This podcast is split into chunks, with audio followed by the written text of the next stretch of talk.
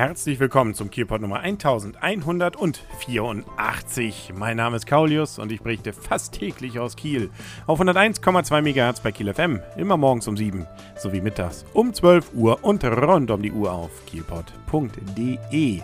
Sie hat sich ja nochmal richtig, äh, ja, äh, sagen wir mal so, äh, feucht rausgeputzt, die Kieler Woche am letzten Tag, um nicht zu sagen, es hat einfach den gesamten Tag nach meiner Beobachtung ohne Unterlass geregnet, was natürlich jetzt auch nicht den Zuschauer- und Besucherzahlen dieses letzten Tages wirklich zuträglich war, um nicht zu sagen, zumindest was ich dann aus der Ferne auf entsprechenden Facebook, YouTube äh, und Twitter-Bildern entdeckt habe, war, dass vor den Bühnen sehr, sehr viel Freiraum noch war. Sehr, sehr schade, weil ja an diesem Sonntag durchaus noch eine ganze Menge los war mit Mike and the Mechanics und und und. Aber nun gut, man kann es eben nicht immer schön haben. Dabei hatten wir in dieser Woche fast ein bisschen Glück. Es fing zwar auch feucht an, aber so ab der ja, Wochenendzeit wurde es dann ja richtig schön, teilweise nicht überschön, aber ja, gut, lassen wir uns nicht lange übers Wetter reden. Schauen wir nochmal ganz zu, kurz zurück auf diese Kieler Woche 2012 und da hat die Stadt Kiel jetzt so ein paar Zahlen bekannt gegeben,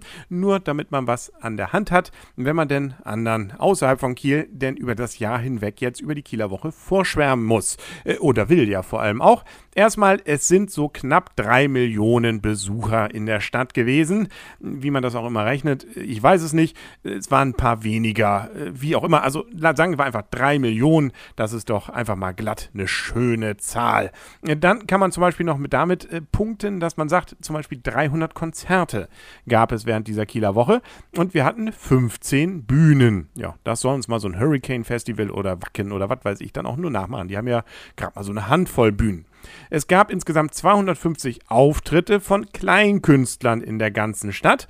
Ähm, ja, äh, die habe ich jetzt nicht so genau gesehen. Ich weiß nicht, ob da jetzt auch jeder äh, dumm rum, also hier so als Statue stehende Künstler dazugezählt. Wahrscheinlich schon, aber 250 ist so eine Zahl.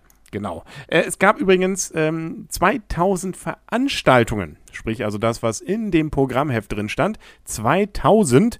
Ähm, da kann man jetzt mal für sich selber überlegen, wie viel davon hat man wirklich selber mitgemacht. Äh, dann bleiben ja wahrscheinlich noch 1950 fürs nächste Jahr. Da gibt es ja durchaus öfter mal Überschneidungen. Dann können wir nochmal schauen auf die Spiellinie. Da waren es wohl 440.000, also fast eine halbe Million äh, Kinder, die dort entsprechend gehämmert und gespielt haben. Ähm, auch da muss man wahrscheinlich sagen, äh, wenn man dann mal kurz rausging und wieder reinkam, zählte man wahrscheinlich auch dazu. Ist aber egal, halbe Million, glatt, sagt man einfach mal. Also auch ein schönes Kinderfest. Und dazu kam noch, dass dort insgesamt 8000 Spacksschrauben äh, verwendet wurden. Ja, nur, dass Sie es mal gehört haben. So jetzt am Rande. Und dann gab es ja noch diese Unterstützerbänder, die man ja überall für so einen Euro kaufen konnte. Diese blauen Bänder, die gingen ja für das Schulprojekt Kids in die Clubs, also jetzt nicht in die Disco-Clubs, sondern in die Sportclubs insbesondere. Und da kamen insgesamt über 25.000 Euro zusammen, nämlich genau 25.626 und 76 Cent. Wo die jetzt allerdings herkommen, keine Ahnung, weil die wurden ja immer für einen Euro verkauft. Ist ja auch egal. Also auch hier sagen wir mal glatt deutlich über 25.000 Euro. Wer übrigens wieder ein kleines Stück der Spiellinie mit nach Hause nehmen möchte, hat die Möglichkeit wieder ab diesem Montag schon ab 8.30 Uhr am, im und am Büro auf der Krusenkoppel. Man kann nämlich mehr oder weniger fast alles, was dort gebaut wurde und rumsteht, erwerben äh, bzw. eigentlich kostenlos mitnehmen gegen eine entsprechende Spende. Mit Reservierung ist allerdings nichts, also entweder man nimmt es oder man nimmt es nicht. Zum Beispiel dieses Utopia, dieses Flugobjekt oder auch der am Eingang platzierte riesige geflügelte Koffer.